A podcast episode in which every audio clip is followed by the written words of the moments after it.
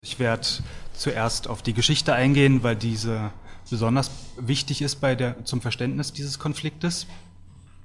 Gehe dann auf die Phase ein, 1989 bis 1992, die habe ich genannt, die turbulente Phase, in der die Weichen gestellt wurden, wie die gesamte Republik Moldau heute geprägt sind. Und dann abwechselnd auf die Entwicklung in Moldau, also dem Kernland, sowie äh, Transnistrien, äh, dem unabhängigen de facto Staat im Osten der Republik Moldau, der international nicht anerkannt ist, aber trotzdem eine vollkommen andere Entwicklung nahm als der Zentralstaat Moldau.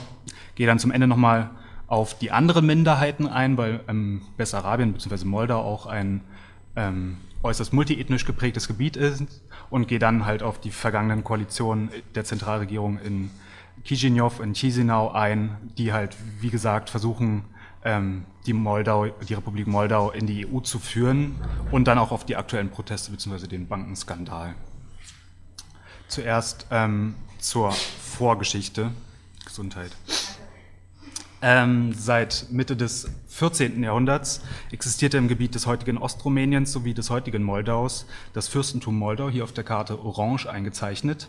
Und die erste Hauptstadt dieses Fürstentums lag halt am Fluss Moldau, daher der Name. Dieser Fluss liegt aber nicht in der heutigen Republik Moldau, sondern wegen dieses Flusses heißt das Gebiet so und die Republik heißt so. Ähm, aber die Republik liegt nicht in der Nähe des Flusses, sondern ist sogar ziemlich weit davon entfernt. Der Fluss ist auch gar nicht eingezeichnet, weil es ein ziemlich kleiner Fluss ist. Dieses Fürstentum Moldau ähm, war seit dem 15. Jahrhundert dem Osmanischen Reich tributpflichtig die mischten sich aber nicht in die Innenpolitik dort ein. Aufgrund der Geografie gab es große russische und ukrainische Einflüsse, da viele orthodoxe Christen aus dem Osten über Konstantinopel äh, oder nach Konstantinopel halt über das Fürstentum Moldau gereist sind.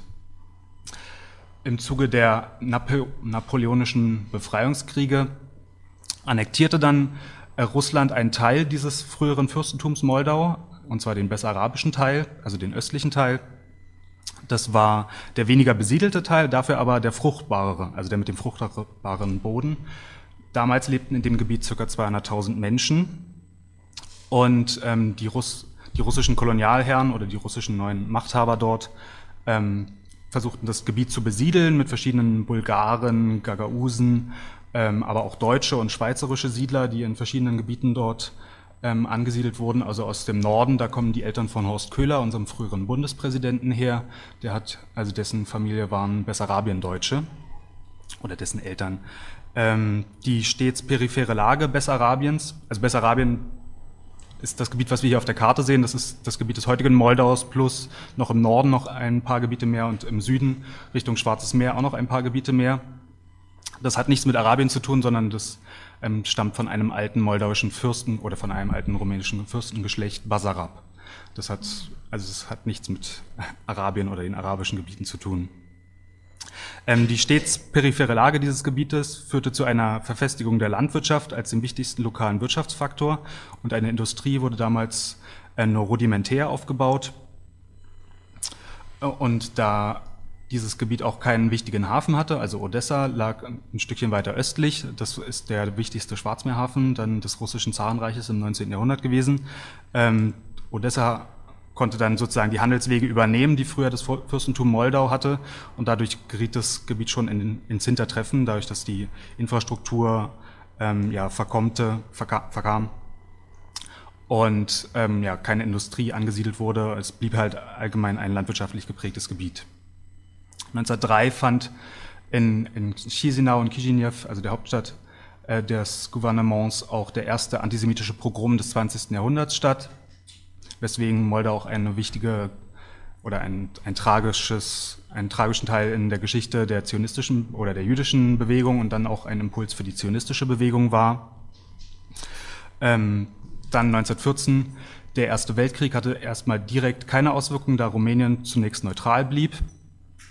Dann aber, als 1917 das Zarenreich kollabierte und die Februarrevolution nationale Regierungen in den einzelnen Gebieten des Zarenreiches entstehen ließ, ähm, kam es auch zur Gründung eines moldauischen Ständerates in der Hauptstadt Chisinau, der Ende 1917 dann auch zum ersten Mal eine demokratische Republik Moldau ausrief, wie sie sich selber nannte, die halt eins zu eins die Grenzen des vorherigen Gouvernements Bessarabien übernahm.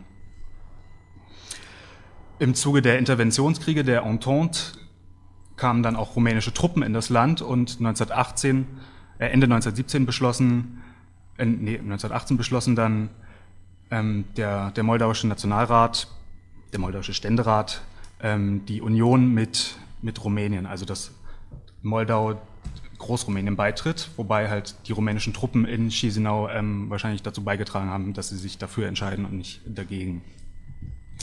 Ähm, in Bess als Teil Großrumäniens von 1918 bis 1940 blieb Bessarabien auch weiterhin landwirtschaftlich geprägt. Es kam keine Industrialisierung hin. Als einziges größeres Modernisierungsprojekt wurden Eisenbahnlinien verlegt, aber ähm, ja, die Lage der, Groß der Bauernbevölkerung blieb größtenteils prekär. Die Sowjetunion, die ja dann die Ukraine übernehmen konnte und damit an die Grenzen Bessarabiens heranrückte, erkannte auch die Union Bessarabiens mit Rumänien niemals an und gründete als politisches Gegenprojekt sozusagen die moldauische ASSR als Teil der ukrainischen SSR. Dieses Gebiet oder diese, diese Republik war quasi ein Kunstprojekt, ein künstliches Projekt, da in dem Gebiet 49 Prozent Ukrainer wohnten und nur kaum Rumänen, die dann zu Moldauern umerklärt wurden. In der Sowjetunion wurde dann versucht, ähm, eine moldauische Nation aufzubauen, die unabhängig oder dieses, diesen Mythos oder diese Idee einer moldauischen Nation aufzubauen, die, die unabhängig von der rumänischen Nation ist, da Moldau immer größere slawische Einflüsse hatte als Rumänien. Ähm, in Rumänien wird ja auch die, die Sprache mit lateinischen Buchstaben geschrieben, in der moldauischen ASSR wurde es dann lange Zeit mit kyrillischen Buchstaben geschrieben, da gab es dann auch noch mehrmals Wechsel hin und her, aber größtenteils wurde es kyrillisch geschrieben. Und diese kleine Republik mit der Hauptstadt Tiraspol, das wird später nochmal interessant, war quasi der institutionalisierte Anspruch, den die Sowjetunion auf Gesamt-Westarabien hatte. Wobei halt man historisch sagen muss, dass diese Gebiete niemals zum Fürstentum Moldau gehörten. Also sie ist zwar der moldauische ASSR, eben weil da auch Moldauer, Schrägstrich Rumänen, beziehungsweise Rumänen wohnten, ähm, aber es ist eher ahistorisch gewesen, dort so eine Republik aus der Ukraine herauszuschälen. Im Zuge des deutsch-sowjetischen Nichtangriffsvertrages 1940 konnte dann die Sowjetunion auch zum ersten Mal Bessarabien erobern und gründete dann die moldauische SSR. Die blieb aber nicht von Dauer, da 1941 mit dem Überfall der Achsenmächte ähm, Rumänien das Gebiet wiedereroberte und nicht nur Bessarabien, sondern auch ähm, den Teil, den sie dann das Gouvernement Transnistrien nannten. Das war im Verlauf des Zweiten Weltkrieges eine rumänische Kolonie. Da ist ein, ein Schwerpunkt der, der äh, also da dort viele Juden siedelten, gab es dort auch ganz ähm, schlimme Massaker und ein Konzentrationslager im Verlauf des Zweiten Weltkrieges. Rumänien hat sich dann versucht, teilweise von den Achsenmächten abzuwenden und ist dann etwas humaner mit der jüdischen Bevölkerung umgegangen, aber die ähm, Opferzahlen dort sind trotzdem ähm, ja, katastrophal gewesen. 1944 eroberte dann die Rote Armee bis Arabien zurück und gründete dann zum ersten Mal oder zum zweiten Mal, aber zum ersten Mal halt dauerhaft die moldauische SSR in den Grenzen, in den international anerkannten Grenzen, so wie sie heute auch die Republik Moldau hat. Diese Republik innerhalb der Sowjetunion war vor allem eine Kornkammer, aber auch der Weingarten der UdSSR, auch ein beliebtes Reiseziel der Staats- und Parteiführung. Es war auch die am dichtesten besiedelte SSR der Sowjetunion, dadurch die Ansiedlung von Industrie, vor allem im Osten des Gebietes. Neue Bürger ins Land strömten, vor allem Ukrainer und Russen. Ähm, die höheren ökonomischen und politischen Funktionen in dieser SSR wurden überproportional viel von russischsprachigen Ukrainern und Russen besetzt was ähm, paradox ist, da 60 Prozent der Bevölkerung oder über 60 Prozent der Bevölkerung ja Moldauer waren und Russisch eher als Zweitsprache ähm, erlernt haben, beziehungsweise oft dann bilingual waren. Ähm, aber aufgrund dieser Entwicklung und dadurch, dass auch immer mehr Moldauer von, vom Land in die Städte strömten, dadurch, dass die Modernisierung der Landwirtschaft viele Arbeitskräfte in, auf dem Land freisetzte und dann die Industrialisierung in den Städten ähm, die Sozialstruktur auch in den urbanen Gebieten veränderte, ist diese Sprachenfrage, dadurch, dass Partei und Staatsführung vor allem von ethnischen Russen und ethnischen Ukrainern besiedelt, äh, besetzt wurden, dann zur großen politischen Frage in den 1980er Jahren geworden, da die Moldauer, die dann durchs sowjetische Bildungssystem gegangen sind ähm, und dann auch aufsteigen wollten in der ökonomischen Ebene, in der ökonomischen Hierarchie beziehungsweise in der Parteihierarchie, ähm, die haben dann halt die Sprachenfrage als die Frage entdeckt, die ihr Hindernis ist, da sie sozusagen Russisch nur als Zweitsprache hatten. Ähm, und sie wollten halt in ihrer eigenen Republik, schließlich zwei Drittel der Bevölkerung Moldauer beziehungsweise Rumänen, ähm, wollten sie halt ihre eigene Sprache sprechen und deswegen ist diese politische Frage so ähm, turbulent geworden. Mhm. Schon im Sommer 1989 gab es größere Demonstrationen der Oppositionsbewegung in, Chisinau, also in Chisinau, ähm, der alten Hauptstadt oder der, der Hauptstadt der Republik Moldau. Und die Opposition hat quasi schon einen Massencharakter schon im Jahr des, äh, im Verlauf des Jahres 1989 angenommen. Und im August 1989 oder im Sommer 1989 liefen dann auch mehrere Abgeord oder viele Abgeordnete des obersten Sowjets dieser SSR zur Opposition über und beschlossen schon im August 1989, dass Moldauisch Amtssprache äh, in der moldauischen ASS, äh, SSR werden sollte. Und was auch verhängnisvoll dann für die weitere Entwicklung war, sie legten fest, dass alle Funktionsträger in Politik und Wirtschaft Moldauisch erlernen müssten und bis 1994 sprechen müssten, sonst würden sie ihre Posten verlieren was natürlich im Osten, der vor allem ukrainisch und russisch besiedelt war, beziehungsweise im Süden, der bulgarisch ähm, teilweise besiedelt ist, dann äh, zu ja, Gegenreaktionen führte. Die moldauischen Parlamentswahlen 1990 gewann dann die Volksfront von Moldau, die sich eben für die, diese, also für die Übernahme der moldauischen Sprache einsetzte ähm, die forderten daraufhin aber auch die völlige Loslösung der MSSR von der Sowjetunion und die Einführung der rumänischen Nationalhymne Erwache Rumäne als moldauische Nationalhymne. Im Parlament haben sie dann auch eine neue Staatsflagge basierend auf der rumänischen Trikolore ähm, beschlossen, die dann auch eingeführt wurde. Ähm, und der der Chef des obersten Sowjets, Präsident Snegur, verfolgte eine Politik nach dem Motto Ein Volk, zwei Staaten. Also die Moldauer, dieser politische Mythos des, des Moldovanismus oder diese politische Idee wurde sozusagen verworfen. Und ähm, viel, viele führende Politiker der Republik Moldau haben dann erklärt, dass sie Rumänen sind und dass sie ähm, Rumänien beitreten wollen auch. In dem Dnestr-Tal, also der Teil, der in den 20er und 30er Jahren ähm, die moldauische ASSR innerhalb der Sowjetunion war und wo halt mehrheitlich Ukrainer und Russen siedelten.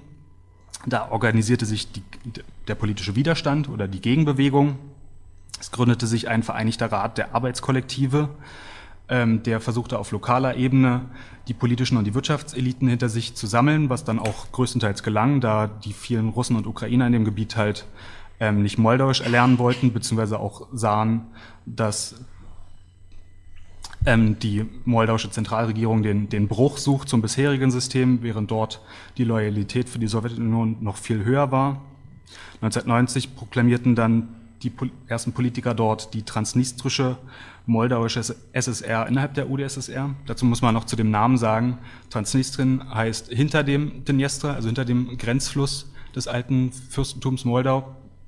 Im Russischen heißt es aber Pridnestrovje, also diesseits des Dniester aber im Deutschen ist Transnistrien geläufig als Begriff, auch wenn in, dem, in der Republik das selber äh, nicht, nicht gerne gesehen wird, dass man das so bezeichnet.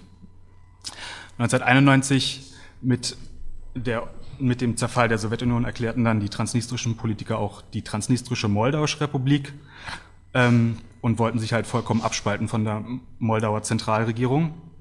Dieses Gebiet, auch wenn es flächenmäßig äh, verschwindend gering oder nur ein Bruchteil der der ehemaligen moldauischen SSR war, war vor allem bedeutend, da sich ähm, dort die Industrie konzentrierte und 90 Prozent der Energieproduktion Moldaus sowie ein Drittel der industriellen Produktion aus diesen Gebieten stammte und alle wichtigen Pipelines aus der Ukraine und alle wichtigen Eisenbahnlinien über dieses Gebiet führten. Also die Republik Moldau musste das Gebiet kontrollieren, um quasi Außenhandel, ihren Außenhandel weiter abwickeln zu können, da die Moldau ja die, die breite Spurbreite der, ähm, aus der Sowjetunion hatte und nicht die schmale, zum Beispiel, also bei den Eisenbahnen, äh, wie sie zum Beispiel in Rumänien gibt.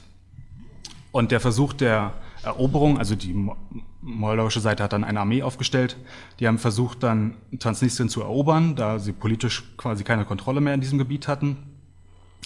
Ähm, in dem Gebiet selber gründete sich aber eine transnistrische ähm, Garde, außerdem fanden sich Freiwillige aus der Ukraine und Russland ein, vor allem Kosaken, aber auch ukrainische Faschisten, die Transnistrien als Teil eines, einer Groß-Ukraine haben wollten. Ähm, dann einen, die halt auf der transnistrischen Seite kämpfen, kämpften. Im Jahr 1992 eskalierten die Kämpfe. Moldau wiederum erhielt Unterstützung von rumänischen Militärberatern und Offizieren, aber das konnte, konnte der moldauischen Seite auch nicht mehr helfen, denn die russische Armee griff 19, im Sommer 1992 in den Konflikt ein und beendete ihn, nachdem die moldauische Seite Bender, also hier auf der Karte rot eingezeichnet, Bender eingenommen hatte. Daraufhin griff die russische Armee ein und der russische General, der quasi eigenmächtig handelte, ähm, setzte dann ein Friedensabkommen durch, in dem eine Sicherheitszone geschaffen wurde, hier auf der Karte rechts in grün eingerahmt, die auf beiden Seiten des Dniester verlaufen sollte und wo russische, transnistrische und moldauische Truppen halt ähm, ja, für also sich gegenseitig kontrollieren sollten und das sollte halt die Lage entspannen. Dann kommen wir jetzt weiter zur Entwicklung in Moldau selber. Also der Osten Moldaus war dann quasi verloren. Und die ähm, Republik Moldau musste halt mit dem, mit dem Rest klarkommen, den sie noch hatte. 1990 bis 1994 verfolgten die verschiedenen moldauischen Regierungen, ähm, die es damals gab, einen klaren Westkurs und traten beispielsweise nicht der Gemeinschaft der unabhängigen Staaten bei, was auch katastrophale ökonomische ähm, Konsequenzen hatte. Und schon ab 1990 führte das moldauische Parlament die ersten Gesetze zum Übergang in die freie Marktwirtschaft ein.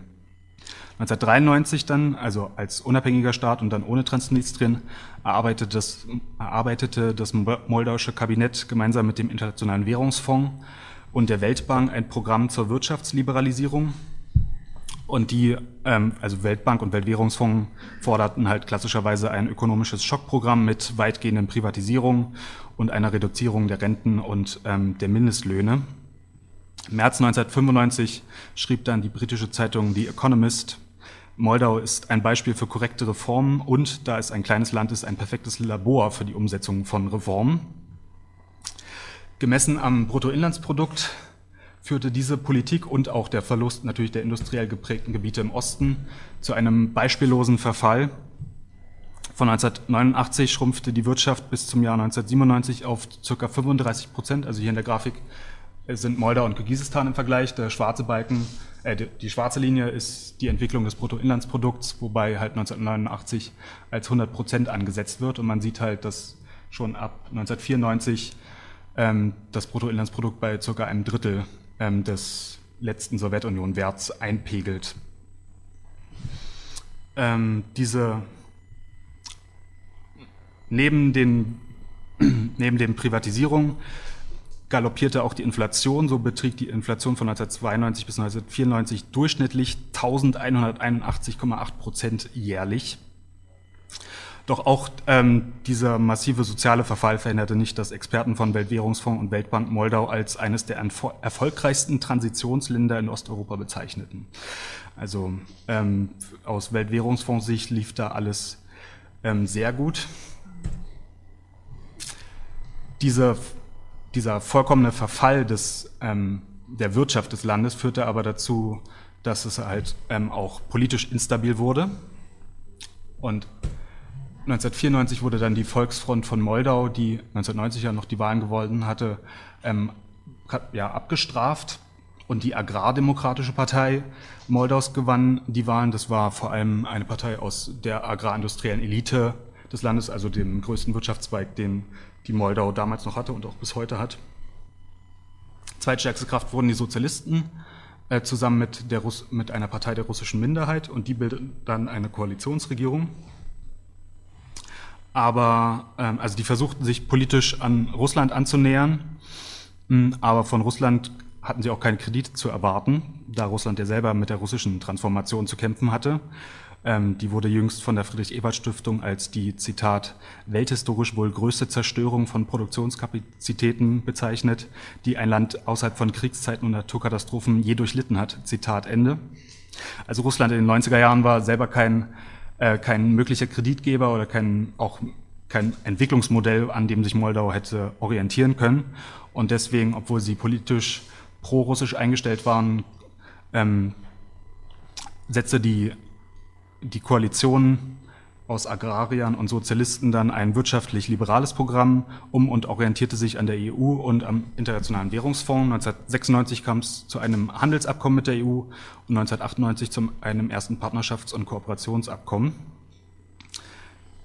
Ähm, ja, dann kommen wir zur Wahl 1998. Hier ist nochmal besonders interessant, dass keine einzige der Parteien oder der Parteienkoalition, die 1994 ins Parlament gewählt wurden, dann 1998 wiedergewählt wurden. Also alle Parteien hatten abgewirtschaftet.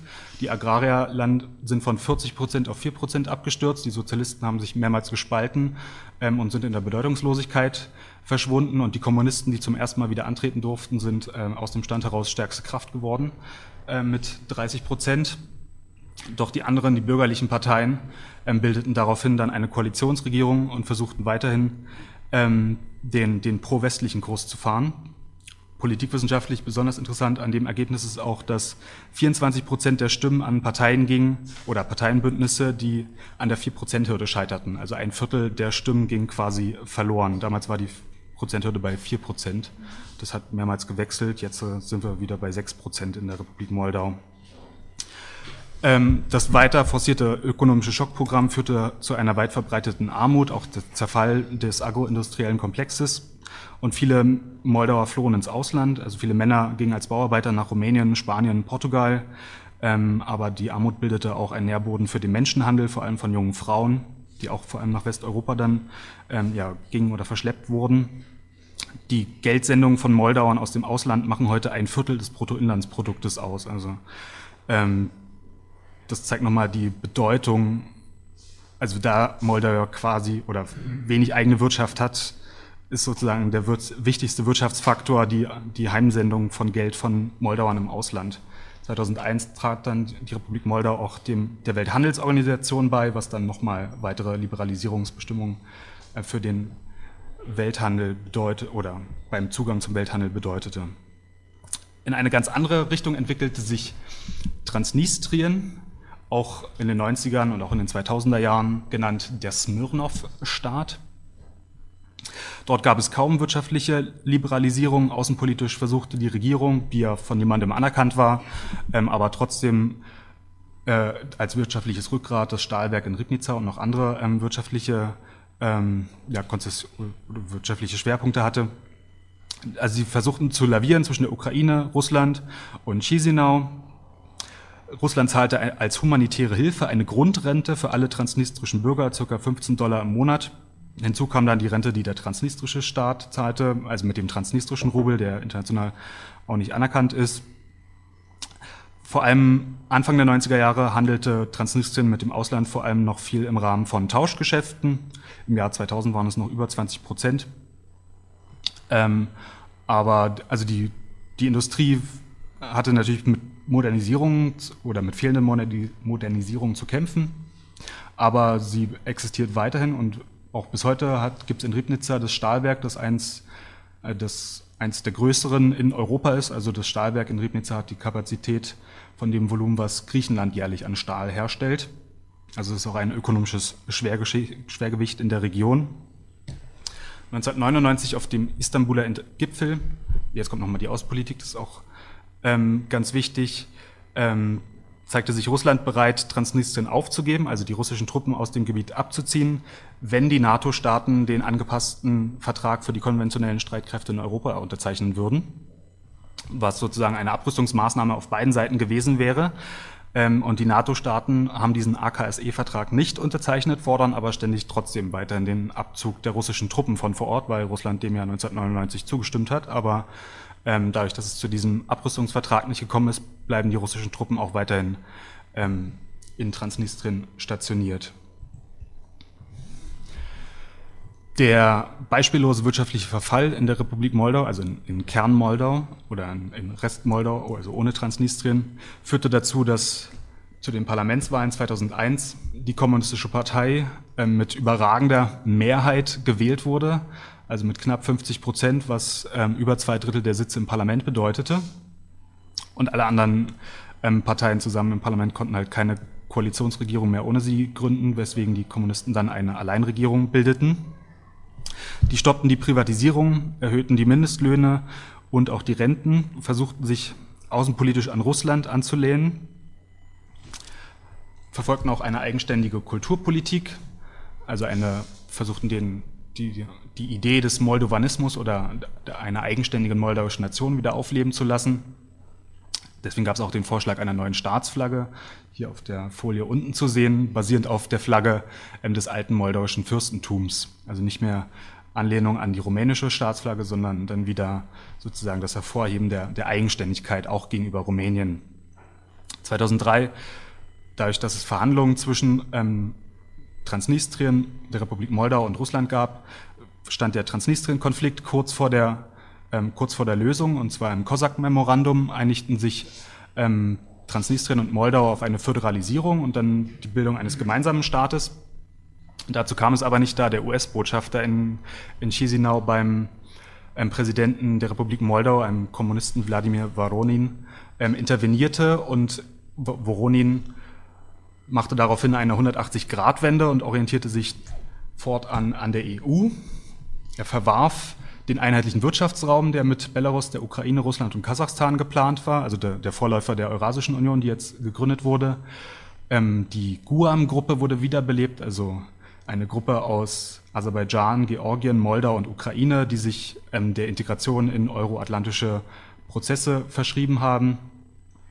Und eine EU-Grenzmission EUBAM Moldova wurde eingerichtet, um den Schmuggel nach Transnistrien und auch aus Transnistrien heraus ähm, zu kontrollieren bzw. Un zu unterbinden. Seitdem sind EU-Polizisten in der Moldau stationiert, also vor allem an der transnistrischen Grenze und in Chisinau sowie noch in der Ukraine in Odessa. Und bis heute ist es aber so, dass die, diese EU-Mission ähm, ja quasi den Schmuggel nach Transnistrien nicht, ähm, nicht verhindern kann und der ukrainische Staat verliert circa jährlich 500 Millionen bis eine Milliarde US-Dollar an Steuereinnahmen da so viel nach Transnistrien geschmuggelt wird und dann wieder zurückgeschmuggelt wird. Also das Verfahren ist, dass Güter in Odessa ankommen, dann als Transitgüter nach Moldau deklariert werden, dann nach Transnistrien eingeführt werden und dann wieder zurückgeschmuggelt werden, sodass sie dann ohne Importzölle auf dem ukrainischen Markt bestehen können. Und das reicht von Tabak bis hin zu Hähnchenfleisch war mal eine, eine ganz große Zahl. Also da da wurde so viel nach Transnistrien eingeführt, das hätte die ganze Bevölkerung, also hätte das nicht satt essen können. Das war halt klar, dass es wieder zurückgeschmuggelt wird. Ähm, aber zu, zur Republik Moldau noch, also die nominell kommunistische Regierung trat dann auch dem CEFTA-Freihandelsabkommen bei, also der Central European Free Trade Agreement, dem vor allem die Nicht-EU-Balkanstaaten angehörten, was wirtschaftlich quasi keinen Sinn ergab, da Moldau nicht an diese Gebiete grenzte und auch keiner der Handelspartner ähm, in diesem Freihandelsabkommen war. Was sollte halt ein Zeichen sein, dass sie sich weiter der EU annähern wollen. 2008, 2009 gab es dann nochmal ein Salto und die kommunistische Regierung versuchte wieder eine prorussische Politik, aber wurde dann 2009 abgewählt. Nur noch einmal kurz zu Transnistrien. In den 2000er Jahren begann die transnistrische Regierung mit Privatisierung, was auch eine lokale Oligarchenschicht oder ja, Oligarchenschicht äh, entstehen ließ, und zwar vor allem der Sheriff-Konzern. Äh, das ist der, der große transnistrische Oligarch, die große transnistrische Oligarchengruppe. Die konnten ähm, Tirotex, die größte Textilfabrik Europas, die in Transnistrien liegt, erwerben, aber auch Quint, einen lokalen Cognac-Hersteller, der für den Gussmarkt produziert. Russische und ukrainische Oligarchen ähm, sicherten sich auch ihre Beute quasi beim transnistrischen äh, Privatisierungsprojekt ähm, und kauften Anteile am Stahlwerk in Ribnica, wie gesagt, das größte, eines der größten Stahlwerke in der Region. Ähm, und durch die, diese Privatisierung und die Entstehung einer lokalen Unternehmerschicht gab es halt auch eine zum ersten Mal politische Herausforderer für Smirnov, den transnistrischen Präsidenten. Die gründeten eine Partei, die sogenannte Erneuerungspartei, ähm, die dann ins Parlament einzog und auch bis heute die stärkste Kraft im Parlament ist. Smirnov versuchte nochmal ein Zeichen gegen eine Union mit Moldau zu setzen und im September 2006 gab es eine Abstimmung in Transnistrien, in welcher sich 97 Prozent der Wähler für die Unabhängigkeit Transnistriens aussprachen, sowie auch, das war auch eine Frage, für den darauffolgenden Beitritt zur Russischen Föderation. Der Beitritt ist aber weiterhin unrealistisch, da Transnistrien ja nicht ans ans Schwarze Meer grenzt, beziehungsweise auch von Russland nicht ähm, unterstützt werden kann, da zwischen der Ukraine und Moldau ähm, eingesperrt ist, quasi, also geografisch gesehen. Die Wirtschaftskrise, ab, also die weltweite Wirtschaftskrise ab 2007 hatte auch schwerwiegende Auswirkungen auf Transnistrien. Die Produktion von Industriegütern brach ein und im Jahr 2009 produzierte ein Viertel der Betriebe dort überhaupt nicht mehr. Und zu den transnistrischen Präsidentschaftswahlen 2011 brach dann das System Smirnovs, der immerhin 20 Jahre lang dieses Gebiet ähm, diktatorisch regiert hatte, zusammen. Wegen seiner ineffizienten Wirtschaftspolitik und auch einer ausufernden Korruption hatte sich die russische Regierung von ihm abgewandt und setzte auf Anatoli Kaminski, der aus der Erneuerungspartei kam, also aus, den Gru aus der, dem politischen Flügel der Sheriff-Oligarchengruppe. Diese setzten auf einen schrittweisen Wandel und waren nicht auf eine totale Konfrontation mit Smirnov aus, da ja die Oligarchengruppe von Sheriff erst an ihren Reichtum gekommen war, indem Smirnov halt mit Privatisierung angefangen hatte. Überraschender Sieger der Wahlen 2011 war dann aber Jewgeni Chevchuk, hier auf der Folie rechts zu sehen. Ein gebürtiger Transnistrier, also Smirnov selber kam ähm, aus, aus Sibirien, beziehungsweise hatte, also kam aus anderen Teilen der Sowjetunion, kam nicht aus der Region. Chevchuk wiederum wurde in Ribnica geboren und ist ethnischer Ukrainer.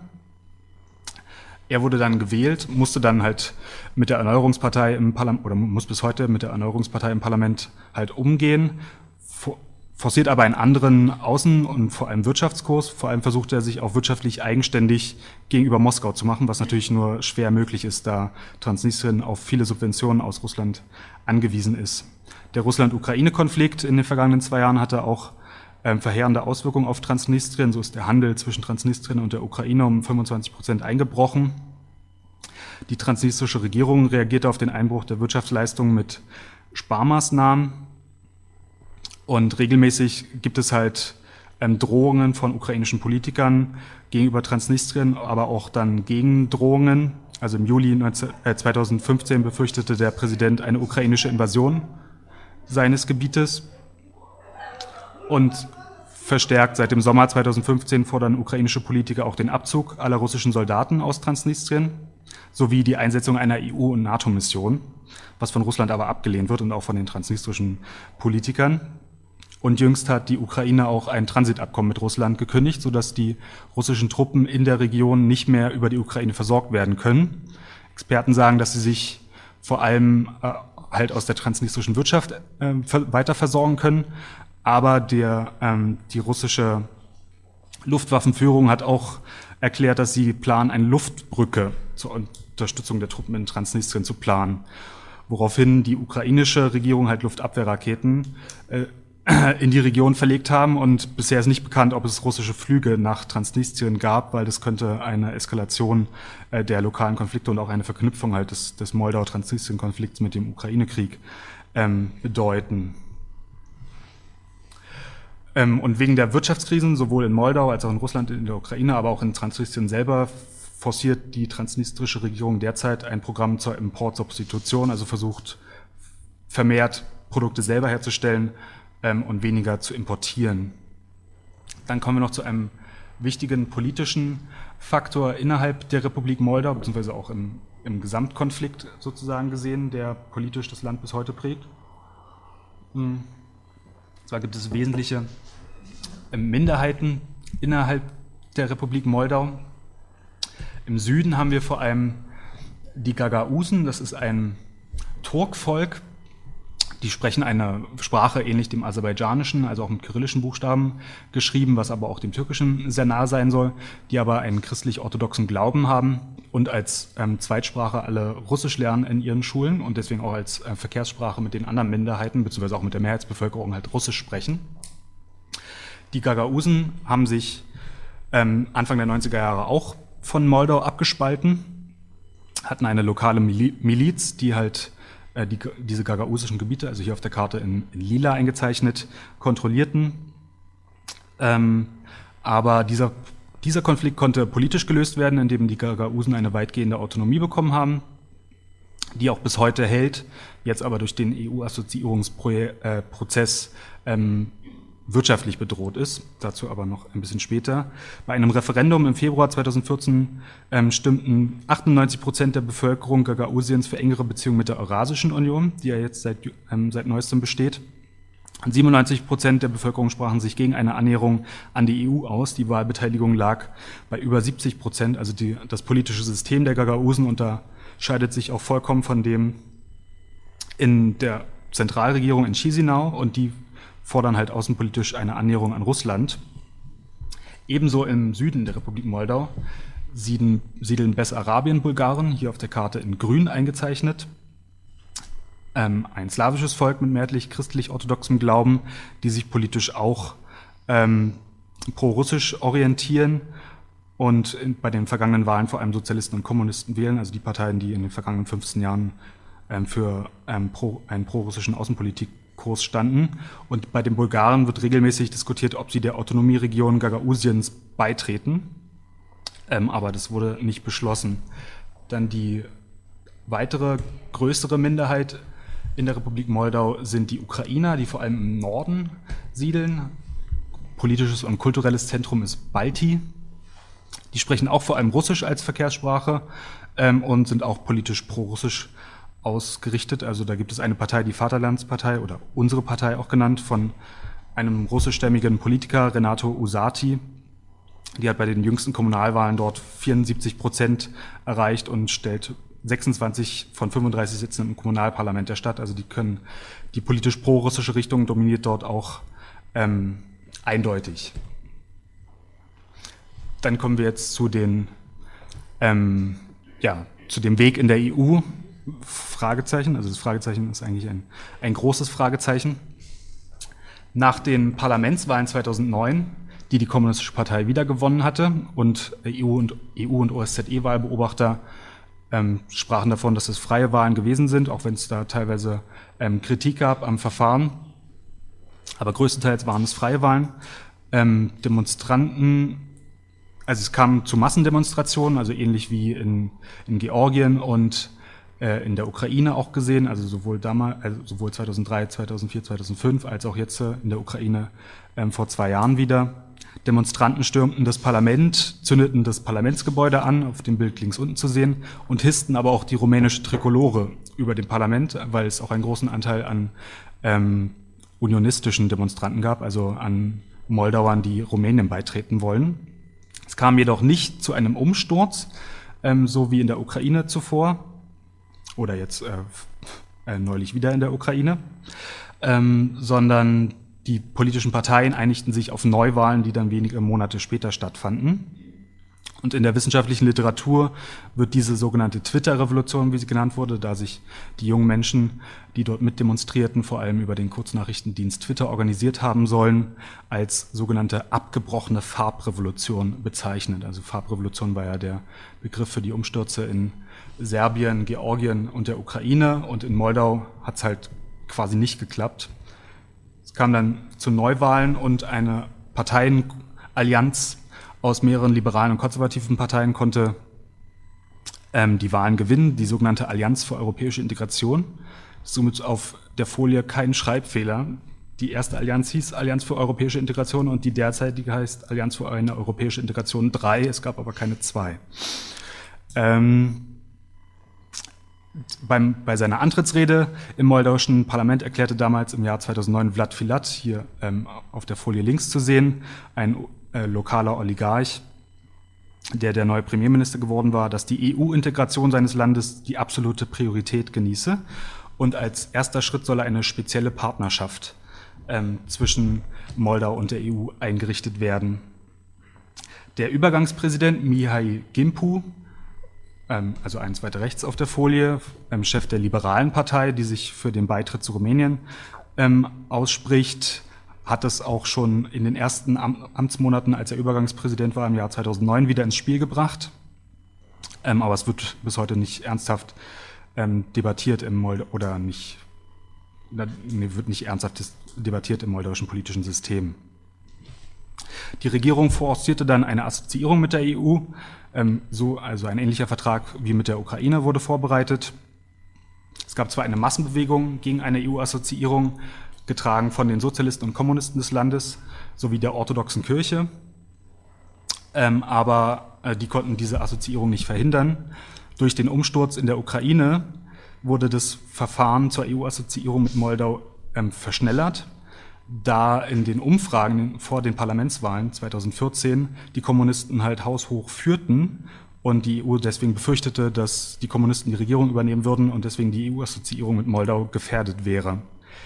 Die Dauerkrise im Süden der Europäischen Union sowie die ausbleibende Beitrittsperspektive für die Republik Moldau lassen auch den Rückhalt der moldauischen Bevölkerung für die EU schmälern also dadurch, dass wir seit Jahren eine andauernde Wirtschaftskrise in Rumänien, Italien, Portugal und Spanien haben, dort wo die meisten moldauischen Gastarbeiter hingegangen sind, ähm, ist die Attraktivität dort gesunken und in, also für die Europäische Union ähm, ist gesunken und laut Umfragen sprachen sich in den vergangenen drei Jahren 50 bis 60 Prozent der moldauischen Wähler für einen Beitritt zur Eurasischen Union, also die Umorientierung Richtung Osten aus.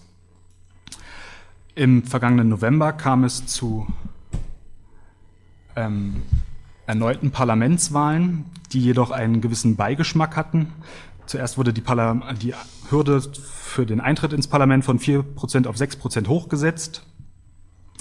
Äh, und es gab diverse Probleme bei der Organisation der Wahl. So standen in Russland für ca. 400.000 Auslandsmoldauer dort leben. Also Moldau insgesamt hat 4 Millionen Einwohner und dann sind 400.000 Gastarbeiter in Russland eine, ein bedeutendes Wählerpotenzial. Für diese 400.000 potenziellen Wähler standen nur 15.000 Wahlzettel zur Verfügung. Da natürlich die Auslandsmoldauer, die in Russland arbeiten, halt ähm, ja, verdächtigt wurden seitens der Regierung bzw. der Wahlkommission, dass sie halt eher für pro-eurasische Parteien oder pro-russische Parteien stimmen würden.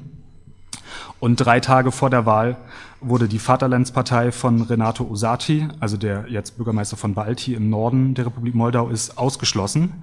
Diese, seine Partei hatte bei den Umfragen vor der Wahl bei 17 Prozent gestanden, weswegen der Ausschluss von der Wahl schon eine bedeutende Verschiebung des Ergebnisses bedeutet.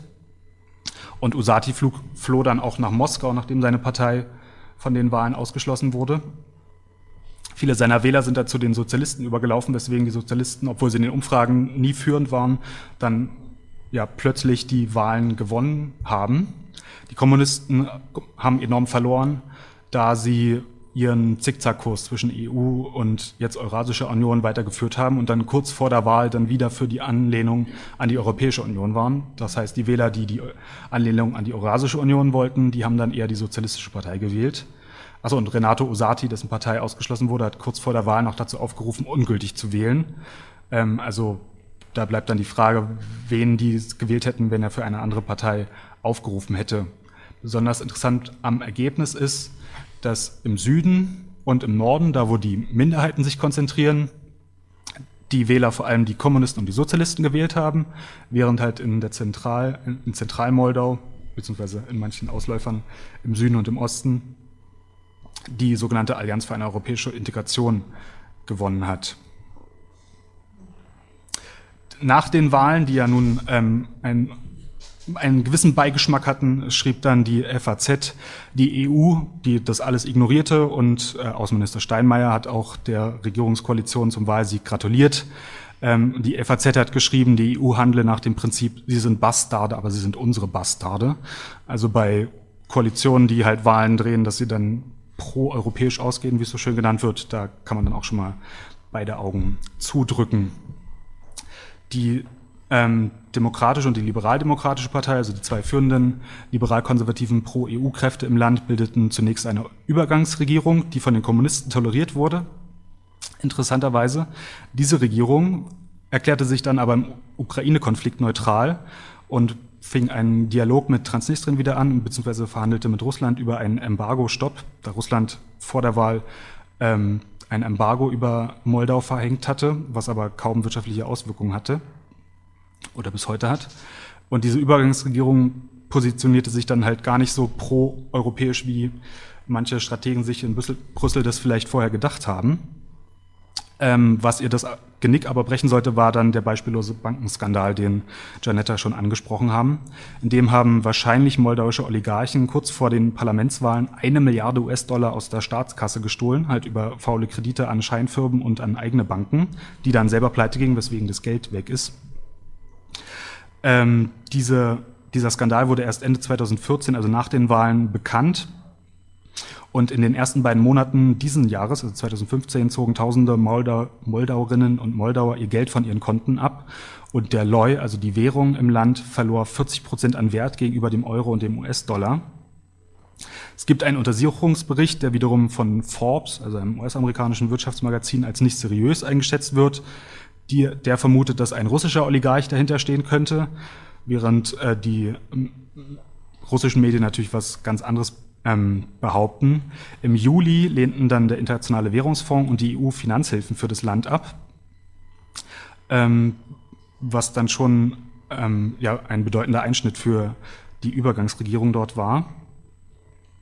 Und es gibt jetzt seit neuestem, also seit vergangenem Monat, eine neue Regierung von Valerius Strelet. Das ist ein der ehemalige Handlanger von Vlad Filat, einem der größten Oligarchen des Landes, also hier links im Bild, der selber Premierminister war und dann aber nach einer politischen Krise zurückstehen, äh, zurücktreten musste und jetzt hat er halt seine frühere rechte Hand, rechte Hand zum ähm, Premierminister gemacht. Ähm, und die anhaltende Korruption, die Herrschaft der Oligarchen und dieser beispiellose Bankenskandal führten halt dazu, ähm, dass es jetzt zu ähm, Massendemonstrationen kam, die auch weiterhin anhalten. Die Demonstranten fordern eine Rücknahme der jüngsten Gas- und Strompreiserhöhung. Die, die Strompreise sollen um 30 Prozent steigen und die Gaspreise sollen auch ähnlich steigen. Die Proteste sind die größten seit Beginn der 1990, also seit der Unabhängigkeit. Und die Demonstrierenden fordern den Rücktritt des Präsidenten, die Neuwahlen des Parlaments und die zukünftige Direktwahl des Staatsoberhauptes. Bisher wird das Staatsoberhaupt durch das Parlament gewählt, wodurch es eine besondere Parlamentsmehrheit braucht, und zwar 61 von 100 Sitzen. Die Demokratische Partei versuchte, oder die ähm, Fernsehsender, die dem ähm, Oligarchen gehören, der die Demokratische Partei auch kontrolliert, also die, die größte Pro-EU-Partei jetzt laut nach den jüngsten Kommunalwahlen. Die wettern vor allem gegen den unionistischen Teil der Demonstranten. Also es gibt wieder ähm, einen Teil der Demonstranten, die einen Beitritt zu Rumänien fordern und das wird halt von Teilen des politischen Systems ähm, abgelehnt. Es haben auch linke Gruppen mit demonstriert, also größtenteils wird es von einer liberalen Pro-EU-Plattform getragen, aber es haben sich auch ähm, linke Abgeordnete und Kleinparteien äh, beteiligt und einer der führenden Linken, Grigore Petrenko, der saß bis zum vergangenen Jahr noch für die Kommunistische Partei im Parlament, der wurde auch schon festgenommen, weil es da Ausschreitungen am Rande der Demonstranten, äh, der Demonstrationen gegeben haben soll. Und die größten Oppositionsparteien, also Renato Usatis Unsere Partei sowie die Sozialisten, unterstützen die politischen Forderungen der Demonstrierenden nach Neuwahlen beteiligen sich aber noch nicht an den Protesten. Und Experten, vor allem aus den USA, haben auch schon gesagt, wenn es jetzt zu Neuwahlen kommen würde, dann würden wahrscheinlich nicht die Pro-EU, sondern die Parteien gewinnen, die für den Beitritt zur Eurasischen Union stehen. Deswegen dann das Ergebnis, was sich diese Pro-EU-Demonstranten auch vorstellen, beziehungsweise also die liberale Plattform, könnte dann ein ganz anderes sein ähm, als das, wofür sie jetzt demonstrieren. Und jüngst hat ähm, Carnegie Europe, also eine US-amerikanische, eine US-amerikanische Denkfabrik, auch einen Artikel veröffentlicht, in dem sie sagen, dass EU- und Weltbankfunktionäre mittlerweile zu der Einsicht gekommen sind, dass die moldauischen Eliten keine weiteren Reformen mehr wollen, ähm, was halt auch eine Konsequenz der, ähm, der 90er Jahre und der Reformen in dieser Zeit ähm, sein könnten. Doch der Ausgang ist halt ungewiss. Also entweder also je nachdem, wie sich die, die Demonstrationen jetzt entwickeln, die, die Demokraten haben schon angekündigt, dass die Neuwahlen grundsätzlich nicht abgeneigt sind. Ähm, das ist weiterhin offen, wie sich das entwickeln wird. Und ähm, aber auch unabhängig davon ähm, ähm, rechnen Experten damit, dass es nächstes Jahr spätestens wieder zu einer politischen Krise kommen wird, denn dann steht die Wahl zum Präsidenten an, der, wie gesagt, bisher ähm, vom Parlament gewählt werden muss und die Koalition hat aber keine Parlamentsmehrheit.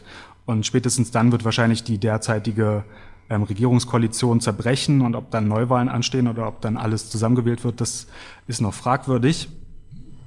Zusammenfassend ist zu sagen, dass die Republik Moldau politisch tief gespalten ist. Also die Hälfte des politischen Parteiensystems will sich der EU annähern, die andere Hälfte der Eurasischen Union und es schwankt derzeit minimal, ähm, wobei die jüngste Heraufsetzung der, der Parlamentshürde von vier auf sechs Prozent auch dazu führte, dass äh, die Hälfte jetzt pro EU ausgeschlagen ist, was vorher nicht abzusehen war, aber ähm, was schon ein besonderes Detail ist, also wie, wie schmal die, die Mehrheiten dort sind.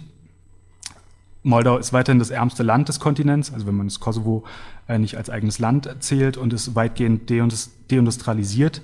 Sie haben keine EU-Beitrittsperspektive. Die EU ähm, oder führende EU-Politiker äh, geben auch auf Nachfragen immer zu, dass sie nicht vorsehen, dass Moldau der EU beitreten kann, ähm, sondern sie wollen halt nur eine Assoziierung mit Moldau, also den, den Markt haben, ohne dass Moldau selber mitbestimmen kann. Der Transnistrien-Konflikt hängt weiterhin in der Schwebe, beziehungsweise ist durch den, durch den Ukraine-Konflikt äh, sogar nochmal angeheizt worden.